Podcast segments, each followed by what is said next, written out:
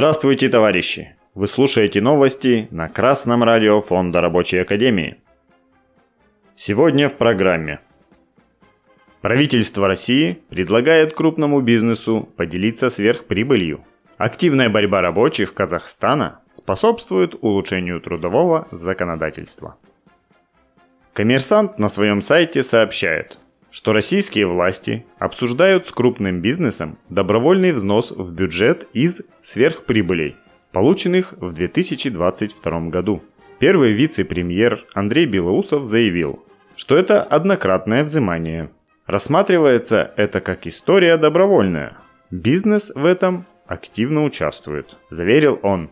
Российский союз промышленников и предпринимателей, по данным издания, выступил со встречным предложением увеличить в 2023 году для всех российских компаний 20% налог на прибыль на полпроцента.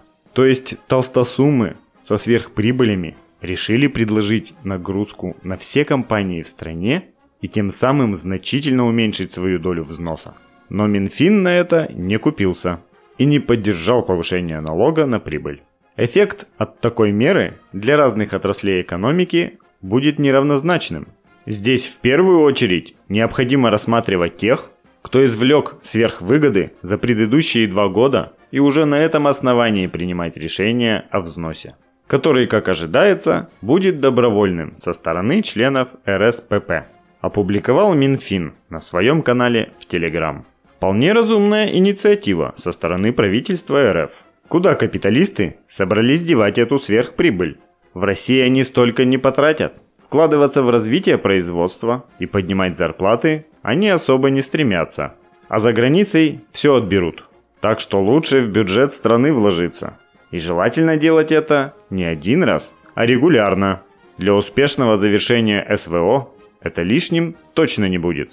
Тем более, что по предварительной оценке Минфина Дефицит бюджета в этом году должен составить 3 триллиона рублей. По итогам января он уже превышает полтора триллиона рублей. Порядок проведения забастовок в Казахстане упростят. Соответствующий закон одобрили депутаты Сената, передает Алматы ТВ. Для того, чтобы правильно организовать забастовку, и она имела соответствующий статус, нужно знать все тонкости законодательства – Сначала работники должны выдвинуть требования. Затем вопрос рассматривает примирительная комиссия. Если договориться сторонам не удалось, создается трудовой арбитраж. Кроме того, теперь работодатель будет обязан предоставить помещение для собраний. Законопроектом предусмотрены изменения и дополнения в Трудовой кодекс РК и закон о профессиональных союзах, усиление роли и повышение статуса согласительной комиссии. Документ направлен на подпись главе государства.